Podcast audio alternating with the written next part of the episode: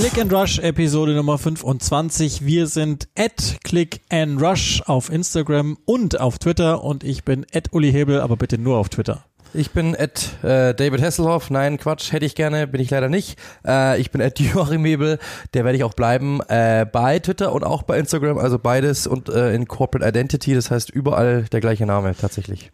Sonderwetter, da haben wir uns ein Intro einfallen lassen für Super. diese Woche, das ihr so nicht kennt. Wir nehmen auf am Dienstag kurz vor der Champions League, kurz vor den Nachholpartien, die es noch zu spielen gilt, damit die Tabelle endlich mal etwas aussagekräftiger wird, ohne dass man links und rechts rechnen muss. Und natürlich nehmen wir auf nach einem weiteren Premier League Wochenende, das uns gewisse Tendenzen gegeben hat, oben wie unten. Und das müssen wir natürlich diskutieren. Bevor wir das aber machen, gehen wir doch mal den Gossip durch, so wie es schön ist. Und einer, der inzwischen langsam Stammgast wird, ist Phil Foden, aber diesmal ist er nicht alleine, er hat familiäre Unterstützung bekommen und ganz schön was auf die Mütze, wenn ich das richtig gedeutet habe. Ich habe es auch bloß irgendwie so leicht überflogen, ehrlich gesagt, weil es ist einfach so sagenhaft bescheuert irgendwie oder also so sagenhaft wild. Ähm, er muss irgendwie mit seiner Mutter im, in, einer, in einem Pub gewesen sein. Es gab Streitereien. Er wurde irgendwie doof angemacht und die Mutter muss irgendwie geschlagen worden sein oder getroffen worden sein. Daraufhin muss das irgendwie eine große äh, Schlägerei gegeben haben oder eine große Auseinandersetzung gegeben haben. Ähm, also es ist schon irgendwie wild. Bester, bester Satz, den ich irgendwie gelesen habe, sind die Fodens jetzt die neuen Lasogas. Das, war, das fand ich gar nicht so unwitzig. Aber ja, also natürlich eine wilde Geschichte und glaube ich, schließt ja daran an, ähm, wo wir letzte Woche ja aufgehört haben, nämlich dass äh, aktuell einfach viel Wildes passiert auf der Insel, ähm, dass das viele Spieler sich einfach auf der einen Seite daneben benehmen, aber ich glaube, da können wir dann auch gleich noch dazu kommen, ähm, dass natürlich auch, dass jetzt halt irgendwie merkt man, dass die, dass das von außen auch so das Gefühl besteht, man kann auch reizen irgendwo, glaube ich. Das ist das, das ist das, was dann hängen bleibt bei mir. Also ich muss sich natürlich einmal verbessern, weil es absolute Frechheit. Es war natürlich bei Boxkampf, Cal Brooks ah, ja, genau. Entschuldigung. gegen ähm, Amir Khan, den ich vor Jahren sehr, sehr gerne gesehen hätte, den ich jetzt so, ja, ich weiß nicht, mit etwas Bedauern hab anschauen müssen, weil der kam halt einfach zu spät. Und ich hätte den in der Prime sehr, sehr gerne gesehen. Das aber nur als kleiner Ausflug. Und da ist es passiert, jemand hat ihn wohl beleidigt. Phil Foden nach der Niederlage gegen Tottenham, auf die wir dann später auch nochmal zu sprechen kommen werden. Und dann ähm, ist das so geil. Ich muss, muss mal vorlesen. Ich habe jetzt gerade bei einem deutschen Boulevard-Medium online gefunden, äh, weil, weil der Satz ist halt äh, total geil. Wie, wie die das beschreiben, ist halt generell Wahnsinn. Da habe ich es gerade natürlich wieder verklickt. Ähm, da steht, okay, dann muss ich es sinngemäß wieder zitieren, weil ich es nicht nochmal finde. Da steht drin, ähm, dass seine burschikose Mama in einen Kampf mit mehreren Männern geriet. Weltklasse. Deswegen, ähm, ja, so ist es wohl passiert. Dann hat sich ja die ich glaube, Frau oder Freundin, jedenfalls haben die zusammen zwei Kinder, hat sich ja dann auch nochmal auf, auf sozialen Netzwerken gemeldet und, und schön ausgeteilt. Also alles in der Außendarstellung so, dass, dass sie es gar nicht gebrauchen können. Und wenn Guardiola das beim letzten Mal, also sprich die Sauftour, die, die Grealish und war vorhin auch schon wieder mit dabei, noch recht gut abmoderiert bekommen hat, so wird das jetzt alles immer etwas schwieriger, weil wenn dann natürlich noch nie mal also so hätte man ja sagen können, gut, die müssen sich nicht alles gefallen lassen, das kann ja mal mit jungen Menschen eskalieren, aber es kriegt, es kriegt ein Muster, wie ich finde, und das ist nicht gut. Ja, auf, auf der einen Seite ja. Auf der anderen Seite muss ich schon sagen, ähm, also du, das, ist, das sind Fußballer und jetzt kann man sagen, Phil Foden hat jetzt des Öfteren, wir haben ja schon, das soll man ja auch nicht immer alles in eine gleiche Schublade stecken, aber trotzdem, weil wir wissen ja die Geschichte mit Mason Greenwood, wo er doch irgendwie sich Damen irgendwo aufs, äh, aufs Hotelzimmer hat kommen lassen, ich glaube in Island war es, wenn mich nicht alles täuscht. Ähm, dann gab es ja die Geschichte an Weihnachten, wo er eine Party gefeiert hat, dann gab es jetzt, äh, also äh, immer mal wieder so, er, da muss er einmal zu spät zum Training gekommen sein und jetzt diese Geschichte. Das sind jetzt schon mal natürlich vier Punkte oder vier Spiele Spiegelstriche unter dem Namen Phil Foden, die irgendwie darauf deuten könnten, Konjunktiv, dass da irgendwie was im Argen liegt. Hier, das würde ich aber separieren, weil, ähm, also ich, also wir waren auch schon auf Boxkämpfen, wir waren schon privat äh, willentlich dort, wir sind aber auch schon eingeladen worden und gezwungen worden, dahin zu gehen. Und sagen wir mal so, äh, in einem in einer Boxhalle sind kumuliert wahrscheinlich 10.000 Jahre Knast und äh, wahrscheinlich kumuliert ähm, auch mit Sicherheit ein paar Anwärter, die es auf ähnlich viele Knastjahre bringen werden. Also na, oder die es verdient hätten vielleicht sogar. Äh, nett formuliert. Und dass da natürlich dann ein paar Proleten beim paar Bier ähm, den vielleicht dumm anreden oder irgendwie mal und dass der dann vielleicht sich umdreht und sagt, zahlt bitte mal die Klappe und das dann wieder provoziert wird, das kann ich mir auf irgendeine Art und Weise schon vorstellen, haben wir ja auch schon erlebt, dass das eben so sein kann. Und wir haben auch alle jeweils bei den Boxkämpfen immer gesagt, heute Leute schön den Ball flach halten, sonst kann es sein, dass wir heute noch ähm, irgendwo äh, die Ambulanz brauchen, was deine kleine Tochter sicherlich freuen wird, weil die gerade ambulanzverrückt ist, aber für uns es nicht so schön wäre. Deswegen, ich kann mir das schon vorstellen irgendwie und dann kommt natürlich die große Metaebene noch dazu. Was passiert denn auf sozialen Medien? Was passiert denn hier? Das ist doch immer dasselbe Muster. Also die versuchen natürlich irgendwie Leute zu reizen, sich an diesen Leuten irgendwie ähm, zu reiben, weil sie natürlich irgendwo, ich sage, ich weiß jetzt nicht genau, was es dann psychologisch ist, ich habe da keine Ahnung, aber vielleicht Neid, vielleicht ähm, auch irgendwo Hass, vielleicht auch irgendwo einfach nur Mutprobe, ich will meinen Freunden was beweisen, vielleicht aber auch einfach nur ähm, Geltungsdrang mit Sicherheit auch. Und dann wirst du da dumm angeredet, sagst was Dummes zurück, dann sagt die Mutter was zurück, weil die glaubt, sie ist vielleicht raus aus der Geschichte, weil die fasst eh keiner an. Und dann gibt's da eine größere Keilerei und am Ende des Tages steht drüber, Phil Foden Schlägerei verwickelt. Was ja um fünf Ecken dann auch irgendwie stimmt, aber er hat sie mit Sicherheit nicht angezettelt. Und äh, theoretisch, wenn ich dir jetzt eine schmiere, dann könnte ich auch die Überschrift schreiben, Hebel in äh, Schlägerei verwickelt. Da weiß man nicht, welcher von den beiden Hebels, aber Uli in Schlägerei verwickelt, weil du warst ja verwickelt, stimmt, aber ich habe ich hab einfach angefangen. Und deswegen würde ich ihn da jetzt mal rausnehmen gerade auch was das Klientel betrifft, da sind natürlich schon ein paar Leute unterwegs und mit Sicherheit wird da Bier geflossen sein. Und dann mal nochmal eins weggetreten davon, ich meine, auf einem Boxkampf waren schon so viele Fußballer und ich finde, das ist auch sein gutes Recht, wenn er da irgendwie keine Sperrstunden über, über, über, überschreitet, die Guardiola ihm gesetzt hat. Ich meine, ja, aber auch das, da gab es ja Diskussionen drum, hat denn der da überhaupt zu sein? Boah, natürlich. Also ich meine, wenn er ein Ticket für einen Boxkampf hat, dann dürftet ihr, also dann, dann dürfte ich auch nicht zum Fußballspiel das gehen, dann auch, dürfte ich auch nicht essen gehen. Das weil hat auch alte also, Tradition, Quatsch. dass die Manchester Fußballer in der Arena Genau. sind. Und ganz ehrlich, da müssen die auch hin, dass er Weltklasse-Kampf gewinnen wäre ja auch auf jeden Fall hingegangen. Und ich meine, dass sie jetzt nicht alle um, um 0 Uhr zwingend im Bett sein müssen nach dem Spiel, ist glaube ich eh klar. Schlafen kann eh keiner, was soll das? Und die werden am nächsten Tag frei haben, allerhöchstens auslaufen und dann soll er doch da hingehen. Also ich meine, Ja. vielleicht, vielleicht, vielleicht gibt es ja sogar wirklich die Frage, Herr Guardiola, darf ich bitte dorthin? Und der sagt, ja klar, wieso nicht? Ihr habt morgen eh frei oder ihr habt morgen auslaufen, mach was du willst. Theoretisch kann es ja sein, das weiß doch kein Mensch. Also wer sind wir denn da jetzt irgendwie zu urteilen? Und wie gesagt, also nochmal, ich finde, dass da jetzt kein Handeln dabei war, was ich jetzt so gelesen habe, das ist natürlich auch aus der Ferne, wo man jetzt irgendwie Phil Foden einen Vorwurf machen könnte im Sinne von, er hätte provoziert oder so. Also insofern. Und ich wirkt, also der wirkt jetzt auch nicht so, als wäre er Rambo und müsste da in irgendwelche Massen reinlaufen. Nee, also ich, ich, ehrlicherweise, ich habe mir das Video jetzt gerade parallel mal angeschaut, die, die Teile, es gibt ja Augenzeugen und Zeuginnen, eine vor allen Dingen, die berichtet, das war ein Blutbad und die Schlägerei ging noch eine halbe Stunde weiter und so ähm, und, und Foden und seine Mama haben sich das dann von der Seite angeschaut, keine Ahnung. Aber in dem Video ist, ist er nicht involviert, sondern äh, versucht er sogar zu schlichten. Also das sei auch nochmal dazu gesagt. Nichtsdestotrotz, die Schlagzeilen gerade in Deutschland sind ja auch sensationell. Hier prügelt sich die Mutter von Phil Foden, Massenschlägerei nach Boxkampf, Mutter von Manchester City Star geschlagen und am besten Foden-Fight, Mutter von Fußballer Backstage von Mann verprügelt. Finde ich gut. Ähm, ja. Also, also allein da ist mal wirklich absolut als, als Disclaimer oder als, wie sagt man, Disclaimer ist glaube ich davor, aber vielleicht wenn danach, ähm, als nachträglicher. Also, also egal was, wir, ver, wir verurteilen Gewalt sowieso, aber gegen Frauen natürlich gleich nochmal 17 Mal. Also ich meine, welcher Typ schlägt eine Frau? Also auf einem Boxkampf. Also Naja, das, aber das, die, ist, das müssen schon Esel die, sein. Die, die bestimmte Zeitung hat ja beschrieben, dass sie nur deshalb verprügelt worden ist, weil die Schläger dachten, dass sie ein Mann ist. Also ja, keine Ahnung, ich finde also das ist also ja, die ich, Leute das, also das klingt alle- jetzt irgendwie witzig, vielleicht äh, es ist auch irgendwie witzig, aber die Welt ist doch einfach das verrückt. äh, ey. hat uns einen bunten Einstieg äh, besch beschert. Ich glaube, der Frau Foden geht's gut. Also hoffentlich. Ich habe jetzt nicht irgendwie gelesen, dass sie im Krankenhaus wäre oder so und ähm, Das ist schon Wahnsinn, ey. Also, Äh, zeigt auch nochmal, um es nochmal in eine ernstere Sache, so ähnlich hast du es ja auch schon beschrieben.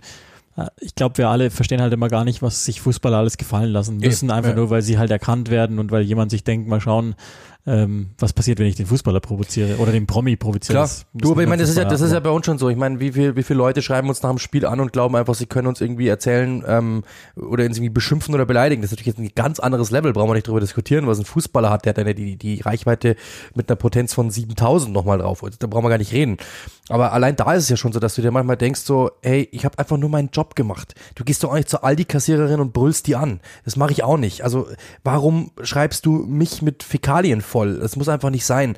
Und ähm, jetzt bin ich aber ein kleines Licht, ja, aber was ist, was, was glaubt ihr, was bei Phil Foden ist? Den ja, in, in, das kann man ja gleichsetzen, das ist, wäre so, wie wenn Thomas Müller in München rumläuft. Den kennt auch jeder und Phil Foden kennt in Manchester jeder. Phil Foden würde vielleicht in Paris nicht erkannt werden. Theoretisch kann sein, natürlich mehrere schon, klar, aber nicht von jedem. Aber in England ist der überall präsent und jeder kennt den. Und dass der sich was anhören muss, über soziale Medien brauchen wir gar nicht drüber reden, was der sich da anhören darf. Ähm, das ist natürlich dann schon eine Sache, da, da, da müssen sie, also klar, ich kann verstehen, dass man vielleicht irgendwie also ich weiß, dass es das gibt, sagen wir mal so, Neid, Missgunst, bla bla bla bla. Trotzdem, also wie gesagt, Fußballer haben schon nicht nur ein einfaches Leben. Und nur weil man denkt, irgendwie, da heißt dann immer, ähm, wie heißt es immer so schön, äh, Schmerzensgeld oder so. Ich glaube, das kann man mit Geld nicht aufwiegen, ehrlich gesagt. Ja, bleiben wir vielleicht auch äh, beim, beim schwierigen Leben der Fußballer, nachdem wir letztes Jahr, letztes Jahr, letztes, letzte Folge, letzte Woche ein Ei darüber geschlagen haben. Vielleicht auch jetzt nochmal. Äh, es ist ja, es gibt ja dieser Tage, wir könnten jede Woche einen Podcast filmen mit Schlagzeilen alleine über Manchester United und was alles so reingetragen wird oder drüber geschrieben wird, ganz wie ihr es haben möchtet. Und so ist es auch diese Woche gewesen. Ähm, kam auch aus Deutschland. Ähm, Neuigkeiten, die jetzt für die, die ihr hier wöchentlich zuhört, keine Neuigkeiten waren. Dass nämlich ähm, es, wie soll man das sagen, eine gewisse Zwietracht gibt in Uniteds Kabine. So ist es berichtet worden. Ich abstrahiere das jetzt mal bewusst, weil ich das, was nicht richtig ist, nicht nochmal wiederholen möchte. Ähm, aber das ist, glaube ich, das, was drüber steht, dass eine gewisse Zwietracht herrschen soll im Kader von Manchester United. Marcus Rashford Rashford heißt er übrigens, hat dann daraufhin geantwortet und gemeint, das ist nicht richtig und man solle doch aufhören, ständig zu versuchen zu teilen.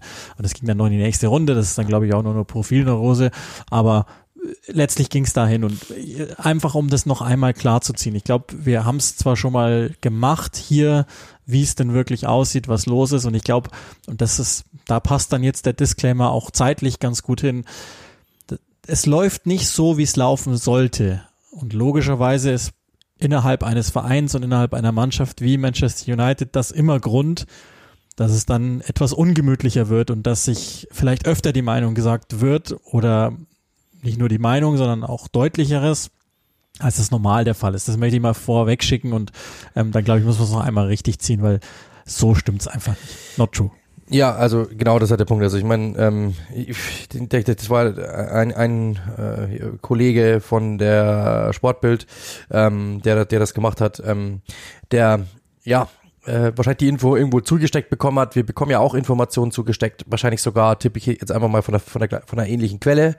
Ähm, und das Ding ist einfach, dass ähm, wir versuchen und deswegen ist der Podcast halt einfach gut, ja, weil, also nicht im Sinne von, der ist gut, qualitativ gut, sondern das Medium Podcast ist dafür gut, weil wir natürlich Zeit haben, mal Dinge aufzurollen und, und zu erklären und vielleicht mal eine Grau, Graustufe einzubauen und zu sagen, hey, ähm, das ist so und so, aber es ist auch so und so und man darf nicht vergessen, es ist auch so und so. Und einfach nur einen Tweet rauszuhauen und zu sagen, ähm, bei Manchester United gibt es Gruppenbildung ähm, und das ist so, äh, ich, das ist alles negativ und äh, die Spieler mögen sich nicht untereinander und die sind so und so. Ähm, das ist natürlich nicht das ist natürlich zu einfach, weil du kannst in 180 Zeichen nicht eine komplexe Struktur einer Mannschaft erklären. Und schon gar nicht irgendwo aus Deutschland heraus, der ähm, bei allem Respekt wahrscheinlich nicht mal den, nicht mal die, nicht mal die Bank von Manchester United aufzählen kann vollständig oder die, die, die kennt, das, das, das ist einfach, das ist einfach viel zu einfach. Und ähm, wir haben es schon mal zusammen rausgearbeitet. Dass natürlich bei Manchester United momentan nicht alles richtig läuft, okay. Dass bei Manchester United natürlich auch ein paar Spieler rumlaufen, die irgendwo ähm, Berater vielleicht im Hintergrund haben, die eine eigene, eigene Agenda klingt schon so negativ, aber die vielleicht sagen, okay, ich muss auch ein bisschen an mich denken, was ja auch normal ist. Das, das tut jeder Mensch an, seinem, an seiner Stelle.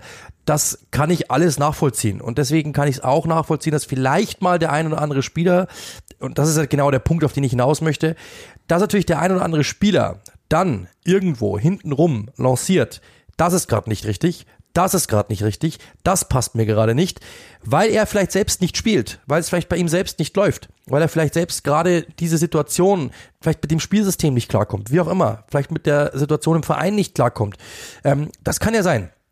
Aber dass dann irgendwie so getan wird, als ob da alles nebenbei schlecht laufen würde, ist ehrlich gesagt nicht richtig, weil man hat auch die Bilder nach dem Spiel gesehen. Pogba, der mit Bruno sich super versteht, wo es auch immer geheißen hat, die könnten nicht wirklich miteinander, weil der eine ja den Ball vom anderen will und der eine darf verteilen und der andere darf, muss, darf Zehner spielen, obwohl der eine der Zehner wäre und so weiter und so fort. Das ist einfach nicht, das ist einfach so nicht richtig, wie es da geschrieben wird und wie es, wie, wie es vereinfacht wird, sondern natürlich haben die Spieler, äh, vielleicht, das, das wissen wir auch, wir haben auch in Mannschaften gespielt, das haben wir mal ausgebreitet, natürlich gibt es Leute, mit denen du in der Kabine enger sitzt als mit den anderen. Das ist ja ganz normal. Also das ist auch in deinem Berufsleben so, das ist in deinem Alltag so. Natürlich ist, wäre es wünschenswert und alle elf Freunde wären, aber das ist natürlich nicht möglich. Wer soll das denn, also wie soll das denn gehen?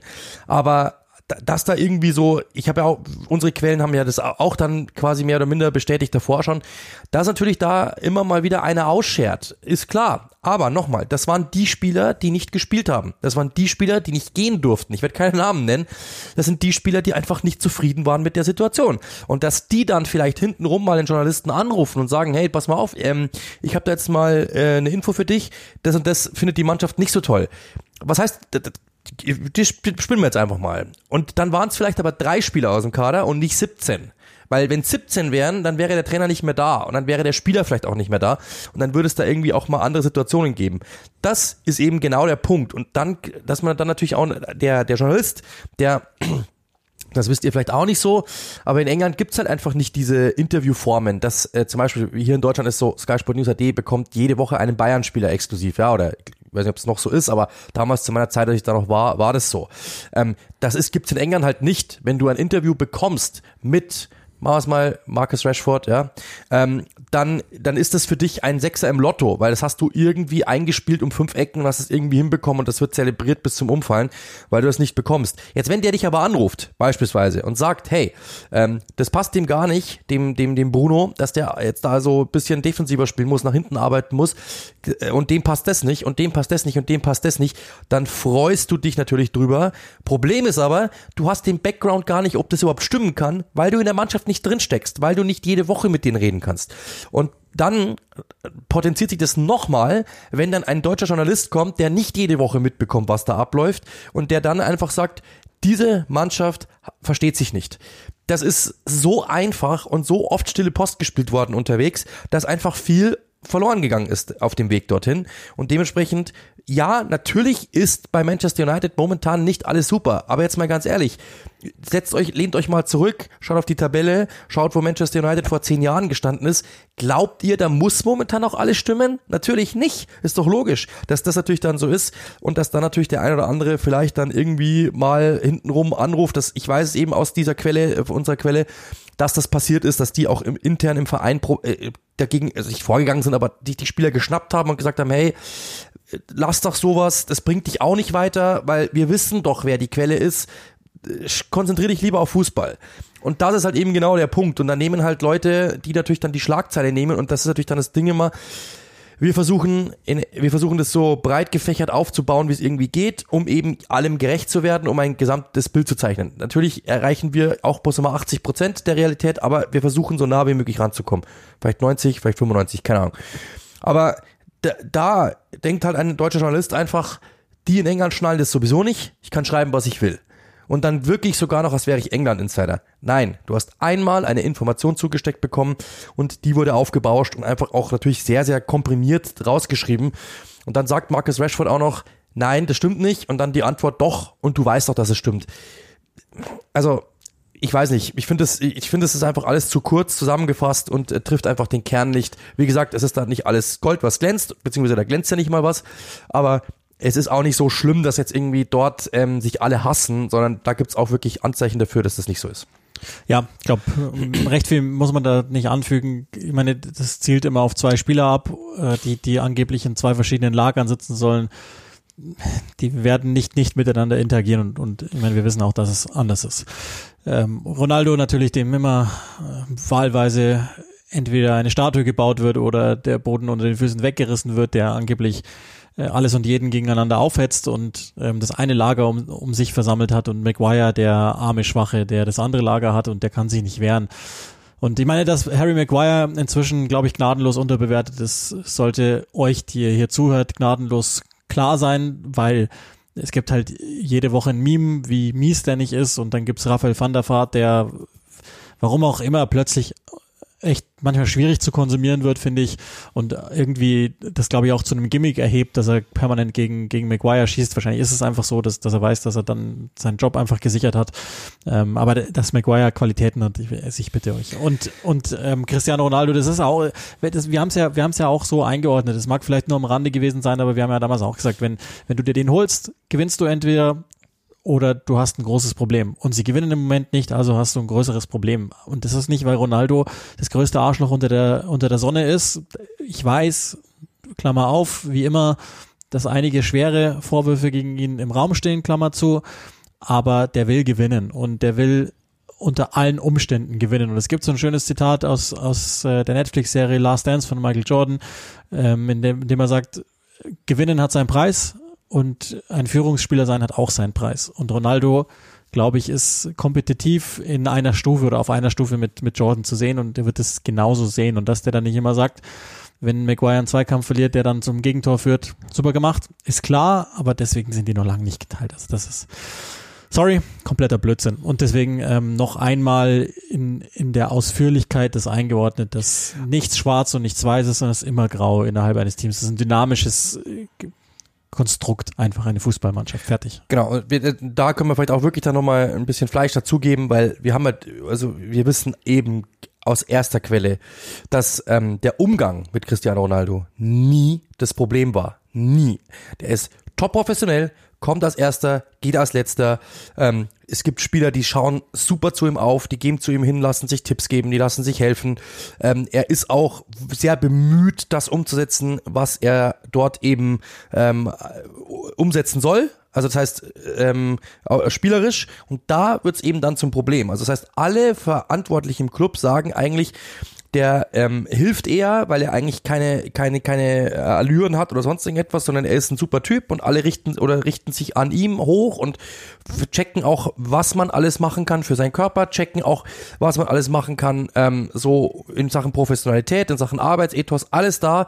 Das hilft total. Und auch natürlich in Sachen Einstellung des Siege, wie, wie man gewinnen will. Das einzige Problem, das sie haben, und ich finde, das ist ein viel interessanteres Problem, weil da kommen nämlich wir her, ähm, ist, dass auf dem Feld natürlich das eine oder andere nicht richtig, richtig läuft, dann sind wir auch gleich fertig, weil soll ja nicht wieder Manchester United jetzt wöchentlicher Show-Podcast äh, dann werden, äh, die, United, die United Show. Aber er ist halt spielerisch nicht mehr, er ist 37, er hat einfach logischerweise natürlich irgendwo, wenn, auch wenn der Körper natürlich fit ist, aber er hat natürlich irgendwo Defizite dann, ähm, was so, was natürlich so die Ausdauer eines 25-Jährigen betrifft, die hat er einfach nicht mehr. Und das ist ja auch ganz normal. Und dieses nach hinten arbeiten, das muss ihn auch erstmal etwas werden. Und dann muss man auch ganz klar sagen, er ist einfach, das habe ich in einem Spiel schon mal gesagt, er ist einfach momentan, so sehen die Verantwortlichen bei United das, nicht mehr der, der Typ Fußballer, den man heutzutage braucht als Mittelstürmer. Ein Mittelstürmer soll, jetzt nehmen wir mal, das ist auch kein ein Thema, aber Romelu Lukaku so sein, wie, wie er denn in seiner besten Zeit sein könnte. Also ein Wandstürmer, einer, der mal einen Ball prallen lässt, einmal der vielleicht jemanden einen Ball festmacht und das, achtet mal drauf, macht Ronaldo eigentlich überhaupt nicht, sondern er geht in, er geht in Lücken rein, er versucht irgendwo immer der Anspiel, der, der zu anspielende sein, anzuspielende sein, so. Weil er natürlich selber das Tor machen will, weil er selber die Auflage geben will. Und das ist natürlich etwas, du hast den Mittelstürmer nominell aufgestellt, der aber eigentlich keiner ist, weil er im Endeffekt das, was du ein moderner Mittelstürmer braucht, nämlich mal einen Ball eindrehen, einen Ball ablegen, einen Ball in die Tiefe geben, nicht tut, sondern er versucht einfach selber natürlich immer in die Position sich zu bringen, wo er abschließen kann. Das funktioniert in zehn Fällen, aber neunmal nicht. Und damit hast du neunmal ein Spiel weniger, einen Mann weniger davon drin, den du anspielen kannst. Und das ist eben genau der Punkt. Das ist das Problem, das Manchester United mit Cristiano Ronaldo hat. Es ist ein spielerisches Problem. Es ist ein fußballerisches Problem und kein menschliches. Der Typ alles, was man hört, ist nicht spaltend, sondern er versucht, und das ist das Problem, das mit Maguire gemacht wird. Alle sagen, Harry Maguire ist nicht mehr der Kapitän, sondern eigentlich ist Ronaldo das. Das ist aber nicht, weil Ronaldo hingeht und sagt, ich hätte gerne die Binde, ihr Pfeifen, sondern weil er im Team halt auch agiert wie ein Kapitän und natürlich mit breiter Brust in diese Kabine reinsteuert, dass jeder eigentlich weiß, eigentlich ist er der Chef in der Kabine und nicht Harry Maguire. Das liegt aber, glaube ich, nicht daran, dass Harry Maguire eine Pfeife ist oder sonst irgendetwas, sondern Cristiano Ronaldo ist eine Aura, hat eine Aura, brauchen wir gar nicht drüber reden. Ich glaube, dass der mit seiner Vita, mit seinem Alter ja auch mittlerweile und mit seinem Selbstverständnis, glaube ich, da wird in jedem Club zu dem aufgesehen, selbst wenn er zu Paris Saint-Germain jetzt gehen würde. Ja, und also, dann wirklich weg davon. Genau. Eine, eine gute Fußballmannschaft hat nicht einen Boss und alle machen, was er will, sondern es gibt logischerweise viele Spieler, die mündig sind. Und das ist ja das, was United über Jahrzehnte hinweg ausgezeichnet hat, dass es gleich mehrere gibt, die gewisse Ansprüche anmelden. Und es läuft halt nicht. Und ähm, inzwischen ist es auch in Deutschland halt angekommen, weil Rangnick da ist, dass es plötzlich Leute interessiert, die sich vorher halt, naja gut, lassen wir das Thema. Ähm, das, lassen wir es wirklich, weil sonst kommen wir vielleicht noch was aus.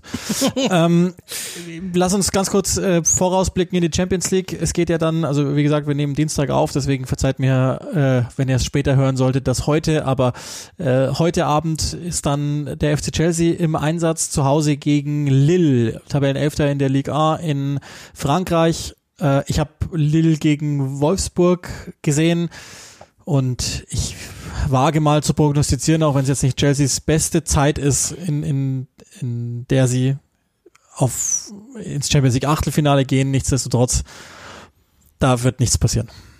Ich, die haben jetzt wieder sich schwer getan am Wochenende, ähm, aber Lille hat, ist nicht mehr, die sind französischer Meister, ja, aber ist nicht mehr das gleiche Team, sondern die haben ähm, aufgrund von strukturellen Veränderungen so ziemlich alle Spieler verkauft, wie in den letzten Jahren sowieso. Das umsatzstärkste Team ähm, in den letzten fünf Jahren, glaube ich, was Verkäufe betrifft. Es sind nicht mehr alle Leistungsträger da. Der Trainer ist weg, Govenek hat das jetzt übernommen.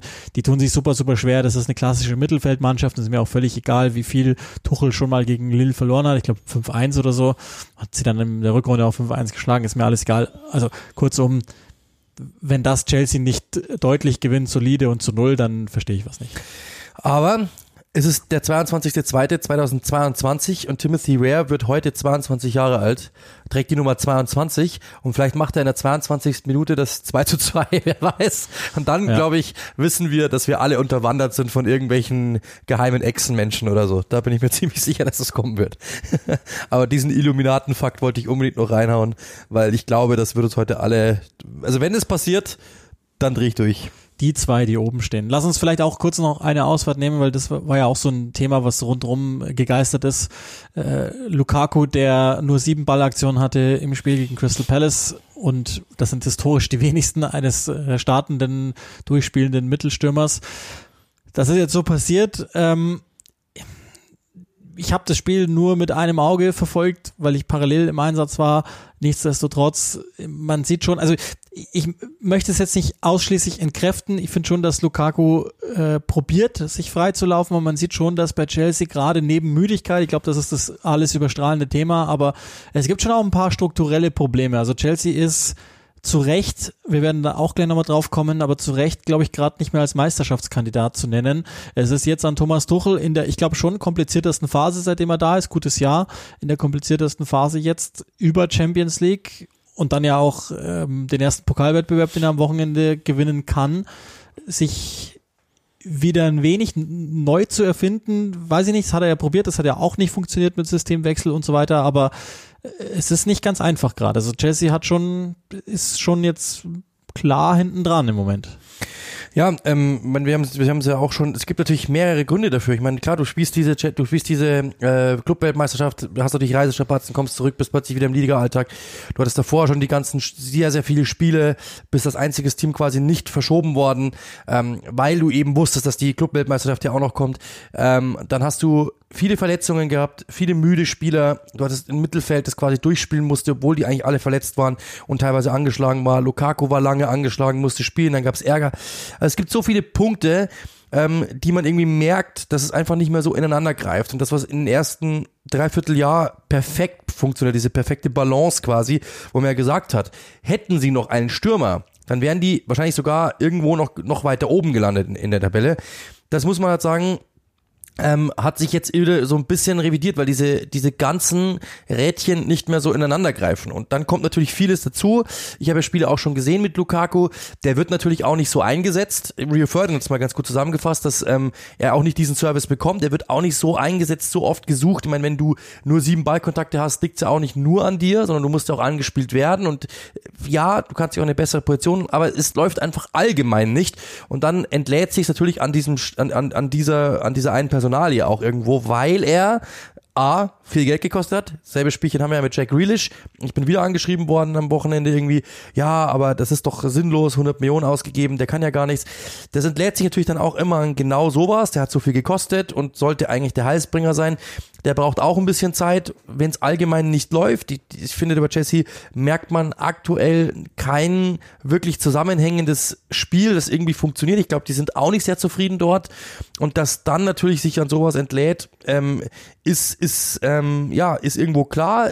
Chelsea hatte immer Probleme, eigentlich, seit Didi Drogba hatten die immer Probleme mit Stürmern. Also Shevchenko hat nicht funktioniert, das war davor klar, aber Shevchenko hat nicht funktioniert, Torres hat nicht funktioniert, Diego Costa hat eine Zeit lang funktioniert, dann auch nicht mehr. Also es gab immer Probleme eben mit Stürmern, ähm, wie viele wir dort gesehen haben, die es eben nicht geschafft haben, wirklich langfristig zu überzeugen das ist, das, das ist irgendwie ein Problem in dieser Zeit und ja, das dann an einer Person zu entladen, ist dann halt so, wir wissen aber auch, dass Romelu Lukaku natürlich sich auch irgendwo selbst ein Eigentor geschossen hat, natürlich durch seine ja. Aussagen, durch die Art und Weise, wie er, wie er die Mannschaft ähm, auch dann hängen hat lassen, so quasi, war ja dann die Überschrift in England.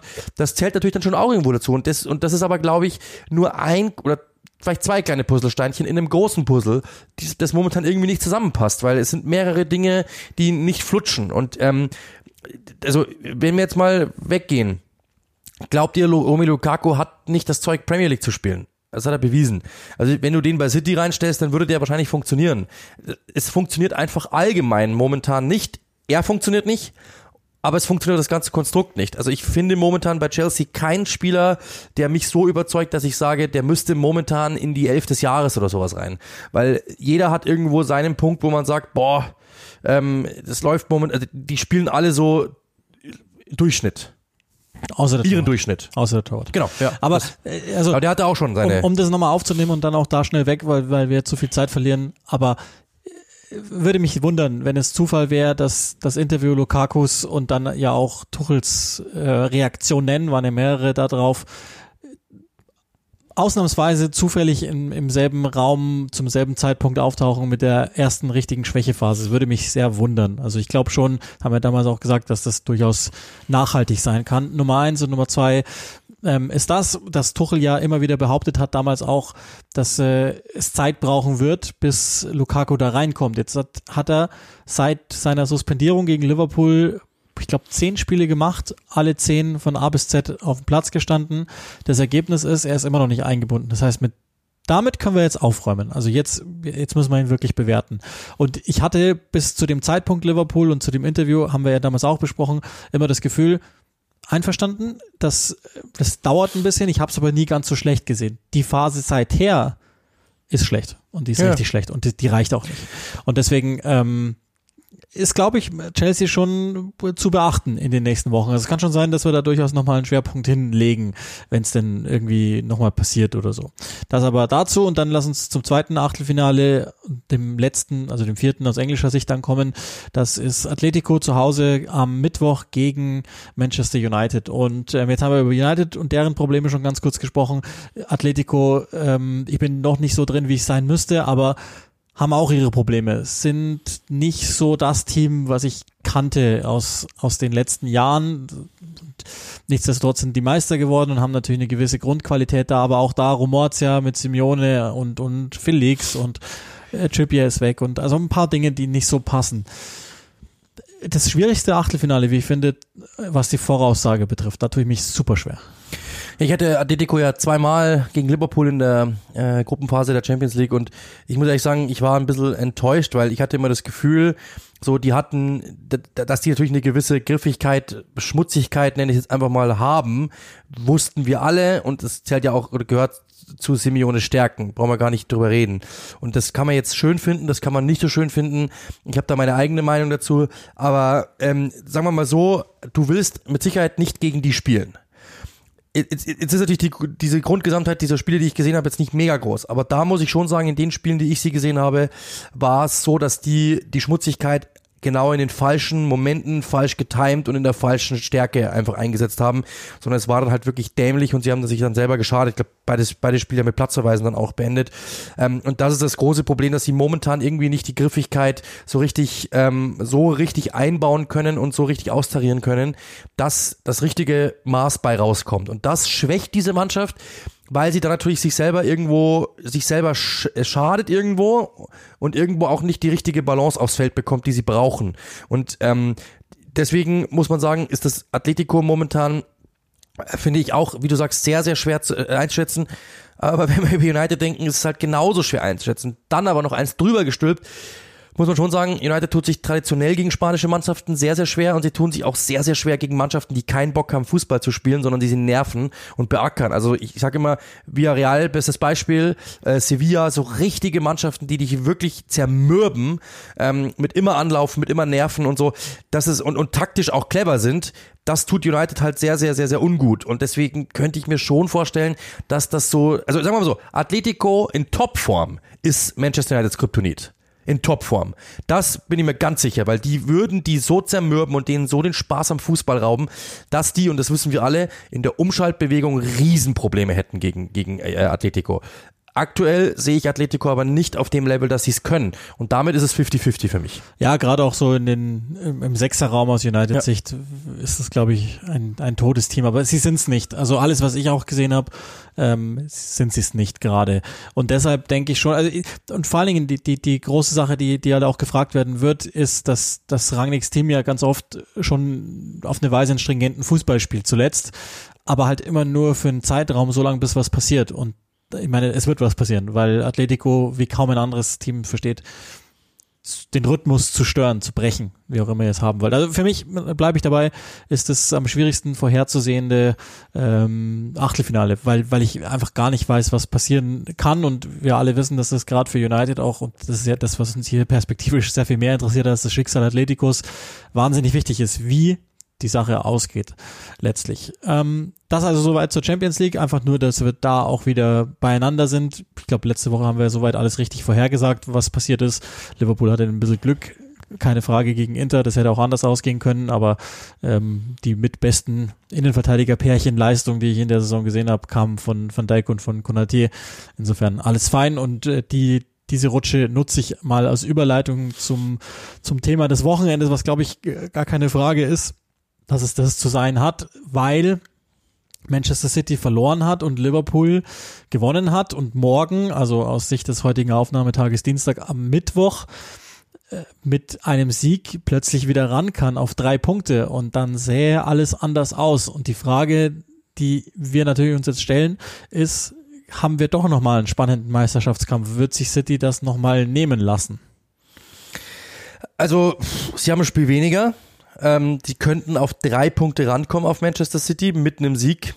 Also ja, das ist ein Spiel gegen Leeds. Ich glaube, dass Leeds momentan kein Faktor ist, wenn ich ehrlich bin, weil Leeds einfach für mich einfach momentan, äh, also die, die sind hinten so offen, dass es keinen Sinn ergibt, dort irgendwie an, an, an Liverpool zu zweifeln, äh, weil Liverpool wird, bin ich mir ziemlich sicher, ähm, mehr Ballbesitz haben und Leeds wird Lücken haben und dann wirst du notgedrungen dort, also das könnte sogar wirklich derb werden. Ich bin mir ziemlich sicher, dass sie das gewinnen. Äh, City hat ein Spiel mehr, wie gesagt, dann sind sie bei 60 Punkten Liverpool, City bei 63. Die beiden Mannschaften spielen nochmal gegeneinander. Also ich kann mir gut vorstellen, dass es nochmal, also wenn du mich jetzt fragst, würde ich trotzdem sagen, dass City Meister wird. Aber ich würde jetzt nicht mehr sagen, dass wir den Meister schon in zwei Wochen kennen. Also mein, das ist natürlich, wisst, was ich meine. Tendenz rechnerisch nicht möglich. Mein Mathelehrer darf mich nicht anrufen, bitte. Ähm, aber ihr versteht, was ich meine. Also ich glaube, dass es schon nochmal spannend werden könnte, theoretisch. Und ähm, wenn Liverpool die Probleme aussortiert bekommt, die sie haben, dann kann das schon gut sein, dass, dass das nochmal spannend der wird, als, als wir alle glauben. Also das, das Spiel äh, Cities gegen Tottenham, das ist natürlich einzureihen in, in die emotional überschwänglichen Leistungen, die Conte-Teams manchmal haben. Dazu kommt die wahrscheinlich beste Mittelstürmerleistung der Saison und das wahrscheinlich streiche ich, weil Harry Kane war sensationell und trotzdem darf City das Spiel natürlich so nie verlieren. Das ist glaube ich auch klar. Das ging früh los, dass der erste Treffer darf nicht fallen und an einem ganz normalen Tag und es gibt auch bei Manchester City welche, die nicht normal sind, passieren das auch nicht. Kriegen die nicht drei Gegentore, weil das eh schon höchst selten ist. Damit bleibt der Abwehrrekord der, der, der Chelsea-Mannschaft von, ich glaube, 2003, 4 war es, ne, bleibt bestehen.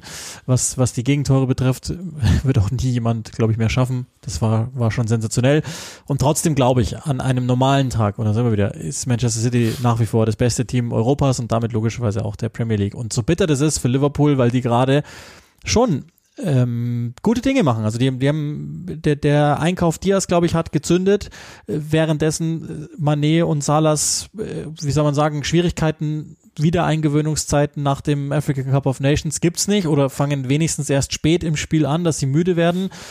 Mal sehen, wie lange das geht. Die Abwehr steht gerade wieder und der wichtigste Punkt bei Liverpool ist aus meiner Sicht gerade wieder, dass sie es verstehen, Spiele zu managen. Die hatten eine Zeit lang drin, wo sie weiterhin gut gespielt haben aber dieses äh, Ergebnisse schleppen, hatten sie ja in der Meisterschaftsform zur Kunstform erhoben, die, das war weg.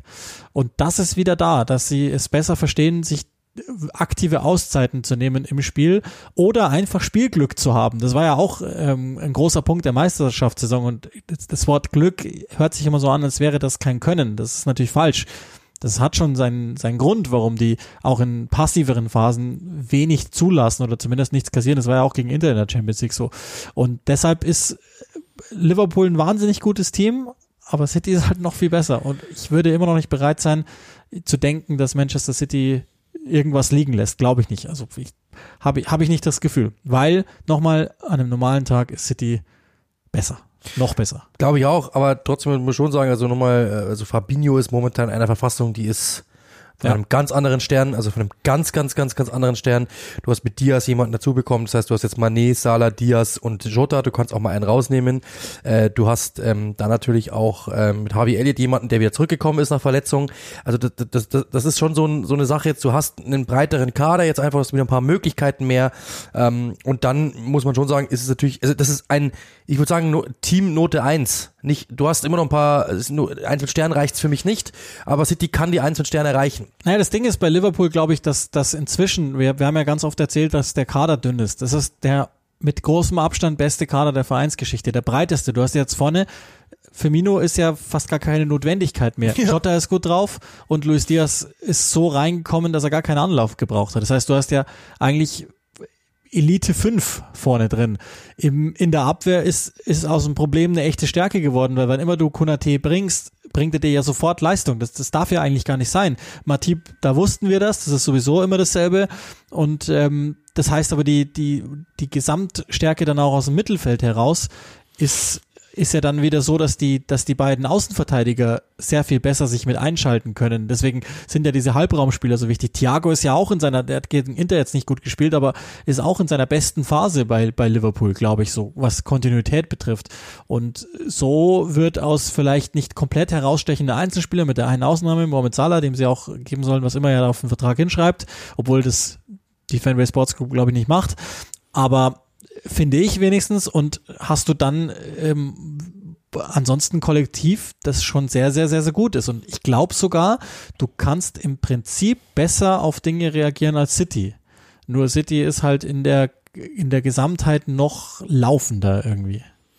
Ja, ich, ich glaube insgesamt auch. Also wie gesagt, die können sich wirklich nur selbst, äh, die können sich wirklich nur selbst schlagen, im, wenn sie halt einfach jetzt in dieser Phase ähm, einfach wirklich glauben, sie sind schon Meister und sich von diesen wir haben es ja ange, an, vorher angesprochen, neben, Nebenkriegsschauplätzen so ein bisschen rausnehmen lassen. Dann gibt's eine Gefahr und die Gefahr, also die ist nicht komplett lose, weil wenn du ehrlich bist, ist es schon so, jeder hat gesagt, die sind Meister. Zehn Punkte Vorsprung. Und jetzt plötzlich kommen die wieder ins Schludern und das kann ein Team schon treffen. Und Guardiola-Teams haben da auch einen Rekord, was das betrifft. Auf der anderen Seite muss man sagen, das war halt später in der Saison also ich, ich, ich, ich sehe es noch nicht ganz unmöglich, aber da muss schon eine Menge passieren und ähm, Liverpool muss auf jeden Fall das A-Game bringen, ansonsten wird es nichts mehr. Da bin ich mir ganz sicher. Also wenn Liverpool nochmal, also die sollten nicht mehr aufpatzen, ja, sagen wir es mal so, ähm, dann wäre es noch möglich theoretisch. Ähm, und natürlich ist sehr interessant natürlich das Spiel, das dann, wo die äh, beiden natürlich aufeinandertreffen. Das ist natürlich das Spiel dann, das wirklich auch nochmal mitentscheiden kann, weil dann wissen wir halt wirklich, wer wem was abnimmt und dann ist, lass Liverpool das gewinnen und dann bin ich mir nicht mehr sicher, was passiert. Also wenn das, kann ja wieder so ein 3 zu 2 werden und dann bin ich schon gespannt, wie es aussieht, weil das könnte das Ganze nochmal richtig spannend machen dann im Endeffekt. Ja, glaube ich auch. Liverpool kann ja auch einen ersten Titel holen am Wochenende. Die haben jetzt sicherlich den etwas schwierigeren Spielplan. Äh, das glaube ich schon klar jetzt, weil, weil alleine, weil, weil er enger ist in den, in den nächsten Tagen und Wochen. Und ähm, schön, dass es wieder irgendwie spannend ist, obwohl ich für mich keine innere Spannung mehr aufbaue. Habe ich, das also werde ich, ich, auch nicht ich, mehr tun. Wie, wie ich es gerade gesagt habe, ich, also ganz, ganz untückisch ist es nicht. Ganz untückisch nee, ist es ist nicht. nicht. Aber also ich würde nach wie vor davon ausgehen, dass City noch ein Stück besser wird. Aber in jedem Fall das Spiel, das könnt ihr ja dann auf Sky auch sehen, äh, wenn es denn dann ist. Ich glaube, das sollte man sich anschauen, was dann da Anfang April, ja genau. Und Jürgen Klopp sagt heute auf, auf der Pressekonferenz, finde ich auch sehr interessant, er denkt keine Sekunde an das Meisterinnen. Ja, aber das ist ein Jürgen Klopp, ne? Das ist, Klar, das ist ein aber, ja, ja, klar, aber das ist natürlich so, Ja. ähm, einfach mal einen raushauen, der wird natürlich intern in der Mannschaft ganz anders agieren. aber ja, es ist natürlich schon interessant, schon lustig, sowas zu lesen dann. Also in jedem Fall, ich glaube, das kann man mal äh, nach einer geschweiften Klammer so sehen. Das ist auf jeden Fall die Rivalität der letzten fünf Jahre und ich denke, dass das auch noch ein paar Jahre weitergehen wird, wenn ich mir anschaue, was insbesondere Liverpool auf dem Transfermarkt veranstaltet. Das ist schon ziemlich clever und das haben wir ja schon besprochen beim, beim Diaz-Transfer. Ich glaube, das ist die, das ist die Fehde der Neuzeit. Und das ist schön so, weil, weil es ist, ja- es ist ja Weltklasse. Das Niveau ist Weltklasse. Es ist ein bisschen schade, dass Chelsea nicht hat Schritt halten können, weil dann wäre es, glaube ich, noch besser geworden, wenn die zu dem Zeitpunkt jetzt auch noch mit dabei wären. Aber ich glaube, die müssen wir nicht mehr mit reinrechnen, sondern ähm, die zwei werden es, wenn überhaupt, glaube ich, ausmachen. Ne? So, das ist, ähm, das ist das zum Meisterschaftsrennen unsererseits. Wir werden das logischerweise auf Halde legen, immer mal wieder. Und dann werden wir uns das äh, komplett immer wieder anschauen, wie es denn da aussieht, Wasserstandsmeldungen geben und im Zweifel auch zu Kreuz kriechen, wenn wir komplett falsch liegen, zum Beispiel. Sprich, wir haben jetzt ähm, nochmal dann nächste Wasserstandsmeldungen, die wir, die wir abgeben müssen oder wo wir ganz kurz schauen müssen. Auch unten hat sich etwas verändert, seitdem wir das letzte Mal auf die Abstiegszone geblickt haben. Keine Angst, wir gehen jetzt nicht jedes Team einzeln durch, aber ein Team, glaube ich, äh, verdient es gerade, dass man mal etwas genauer drauf schaut, weil jetzt, ich glaube, sechs Spiele in Folge, unbesiegt, wieder nicht verloren am Wochenende und plötzlich steht Newcastle erstmals über dem Strich und die Frage, die sich natürlich dann anschließt, ist, was ist eigentlich passiert seither? Warum sind die so gut und hat sich jetzt da wirklich dann in der, im kompletten Sein der Abstiegskandidaten etwas verändert? Ja, also ich hatte Newcastle am Wochenende ähm, und finde es sehr interessant, das mal zu sehen, ähm, weil ich habe natürlich auch mich, mir die Fragen gestellt, ähm, was ist denn momentan eigentlich so los bei Newcastle und warum kann es denn überhaupt so sein? Und ähm, ja, habe natürlich auch die ganzen Werte mir da mal angeschaut, was hat sich denn wirklich verändert? Und man muss schon sagen, ähm, dass sich nicht mega viel verändert hat, weil man zum Beispiel, sie haben unter Steve Bruce 2,2 Gegentore kassiert und der Eddie Hausens immer noch 1,6. Also es ist immer noch überdurchschnittlich viel die kassieren immer noch Gegentore. Ja, sie haben jetzt wieder den Ausgleich erzielt und das ist eben genau der Punkt, dass sie kommen immer irgendwie in die Spiele zurück oder sie bleiben in den Spielen. Und das hat man unter Steve Bruce nicht gesehen. Ich glaube, dass das wirklich nicht unbedingt spielerisch ein großer Unterschied ist. Das ist fußballerisch jetzt nicht sehr recht viel anders. Ähm, Chris Wood zum Beispiel funktioniert überhaupt nicht. Also das, was wir äh, gerade ähm, ja über über Lukaku besprochen haben, das kann man über Wood auch. Der hat noch, ich glaube, der hat zwei Torschüsse abgegeben, seitdem er da ist. Der funktioniert überhaupt nicht und trotzdem muss man halt sagen, irgendwie bleiben sie in den Spielen. Ja, die Offensive hat sich auch nicht recht viel verändert. 1,1 Tore unter Steve Bruce, unter Eddie Hausens 1,09. Der Ballbesitz zum Beispiel ist, sie hatten 37,9% Ballbesitz. Auch, die waren in 19 der 23 Spiele, hatten sie weniger Ballbesitz als der Gegner. Also sie, da hat sich kaum etwas verändert. Die Spielanlage ist eigentlich sehr, sehr ähnlich. Aber sie schaffen es, in den einzelnen Situationen irgendwie mehr Spannung aufzubauen. Die Zweikampfquote ist ein bisschen höher geworden. Und sie haben irgendwie, hat man das Gefühl, sie glauben mehr an sich. Das war bei Steve Bruce hat man irgendwie so das Gefühl gehabt, das ist ein lascher Haufen, das ist irgendwie nur noch leer und die, die, die spielen es so runter und es ist ihnen egal. Und irgendwie hat Eddie Howe es geschafft, die Typen einfach wieder gerade hinzustellen und denen zu sagen, haltet dagegen, dann haben wir eine Chance, weil ihr seid nicht schlechter als die. Und das hat irgendwie schon gereicht. Dieses, einfach dieses Momentum, neuer Trainer, neue Besitzer, ähm, es kommen neue Spieler, dann ist vielleicht ein bisschen Spannung drinnen, oh, will der jetzt meinen Platz haben oder was ist jetzt los? Und irgendwie glauben alle so mehr an sich und das ist nicht einfach so, wir sind Newcastle, wir sind das Gespött der Liga, alle lachen über uns, weil äh, das hat nicht funktioniert mit der Übernahme, wir sind der Traditionsclub, wir wollten nach oben und haben es nicht geschafft, alle lachen über Steve Bruce ähm, und die, die Spieler werden ja sowieso auch schon als Absteiger gecancelt, so irgendwie habe ich das Gefühl, dass die jetzt alle wieder an sich glauben. Und das ist eben der Punkt, was man auch bei den Spielern hört. Fabian Scher, der das auch gesagt hat, zum Beispiel, wir haben jetzt einfach wieder Selbstbewusstsein. So einfach ist es. Wir gehen in Rückstand, wir wissen aber, wir können es. Das ist kein Sog, der nach unten zieht und wir denken uns, wir kommen da eh nicht raus, also lassen wir es gleich bleiben, sondern wir arbeiten dagegen und spielen jetzt Fußball wieder und versuchen einfach Gas zu geben. Und ähm, das war am Wochenende wieder nicht wunderbar gegen West Ham, aber sie haben es immerhin geschafft, die Intensität, die West Ham ja bringt, zumindest mal zu spiegeln und sich von denen nicht zerfleischen zu lassen. Und das reicht, weil da, jeder von uns weiß, in der Premier League ist alles möglich. Jeder kann jeden besiegen. Du kannst auch Chelsea schlagen mit dieser Einstellung. Du musst halt bloß richtig wiss, wissen, wann, wo du zupacken musst. Und das haben sie getan. War natürlich auch durch die, der Ausgleich war natürlich dann schon irgendwo ich sage jetzt mal glücklich, weil äh, Willock da natürlich ähm, einfach ja irgendwie den Ball so aus dem spitzen Winkel noch irgendwie vorbeistochern kann. Zwei Verteidiger von West Ham nicht klären können, Declan Rice zuvor schon den nicht super geklärt hat und die beiden erst in die Bredouille brachte. Das sind dann Einzelaktionen, wo West Ham dann ein Problem hat. Aber sie bleiben eben dann in dieser Situation drin, die aussichtslos erscheint. Und das ist jetzt Newcastle, ja. Die Werte haben sich kaum verändert. Spielerisch ist das jetzt noch immer keine Offenbarung, aber du hast immer das Gefühl, sie sind zumindest organisiert und keiner bricht mehr aus diesem ganzen äh, Konstrukt aus. Die Gegentorzahl haben wir gerade angesprochen. Das ist noch immer nicht Wahnsinn. Das ist defensiv noch nicht über jeden Zweifel haben.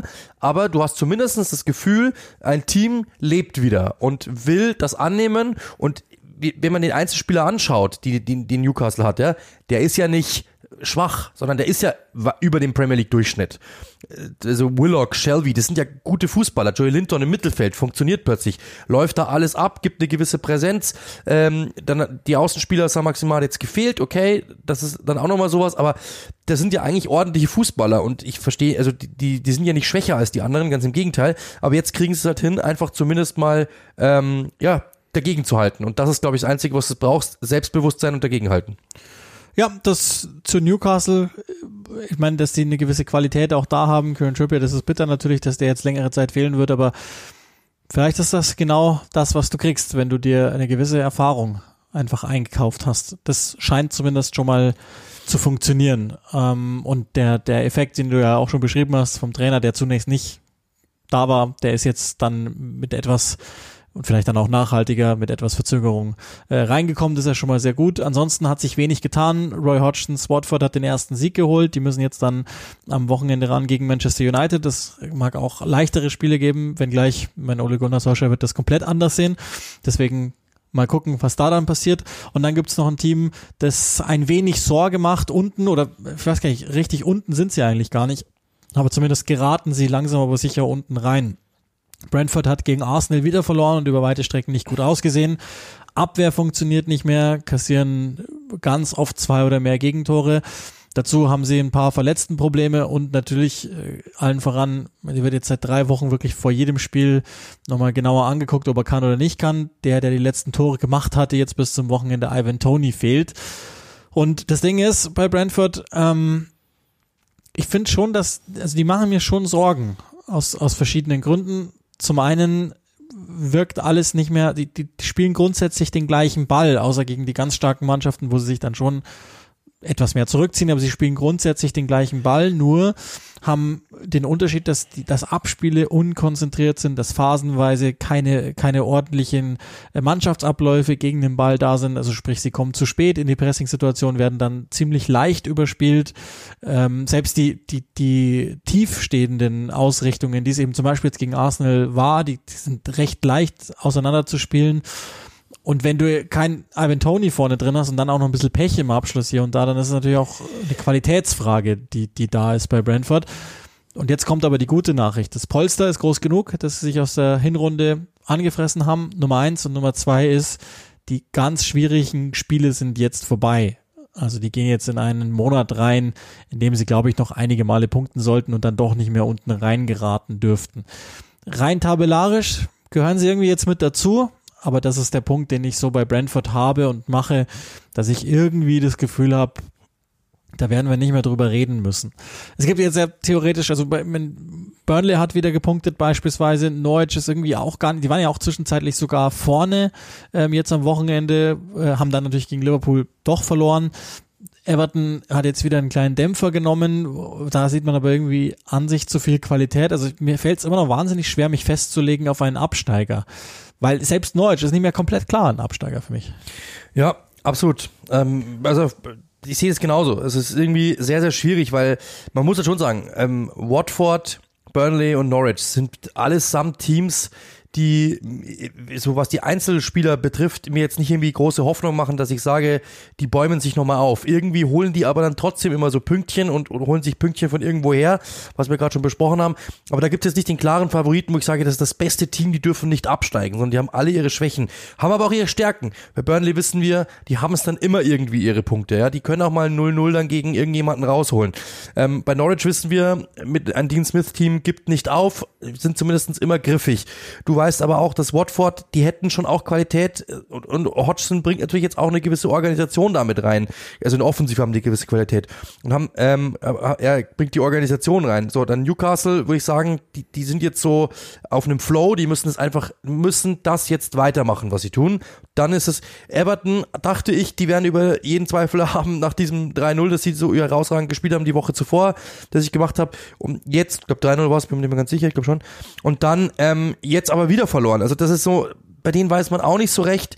Ähm, und Brentford, um da nochmal drauf zurückzukommen, ich glaube, die haben natürlich die meisten Spiele, die sind schon raus da. Also auf der anderen Seite muss man natürlich sagen, wenn wir sagen, Liverpool hat fast mit dem gleichen Abstand noch Chancen auf die Meisterschaft, muss man bei Brentford auch sagen, könnte es theoretisch mit den meisten Spielen auch noch sein, dass die unten reinrutschen, wenn die jetzt nicht anfangen zu punkten ich habe diese Saison jetzt nicht die große Angst, ich habe eher die Angst in der zweiten Saison, dass es sie dort erwischt, weil die spielen natürlich schon fast immer mit derselben Elf, die ist einigermaßen okay, ist aber auch, ich habe das mal vorher rausgerechnet, die hatten vor der vor dieser Saison, ich glaube drei Premier League Spiele und das war ein Ivan Tony, der eingewechselt worden ist bei Newcastle und das sind ja, also ich weiß nicht, ob du dich überhaupt noch an diese Einsätze erinnern kannst. Ich kann es nicht mehr. Das müssten, das sind absolute Kurzeinsätze gewesen. Dann kam Zanka Jürgensen, hat den Sprung bis bisschen nach oben, ähm, hat das nach oben springen lassen, aber das ist eine sehr unerfahrene Mannschaft, was die Premier League betrifft und sie spielen natürlich einen sehr, sehr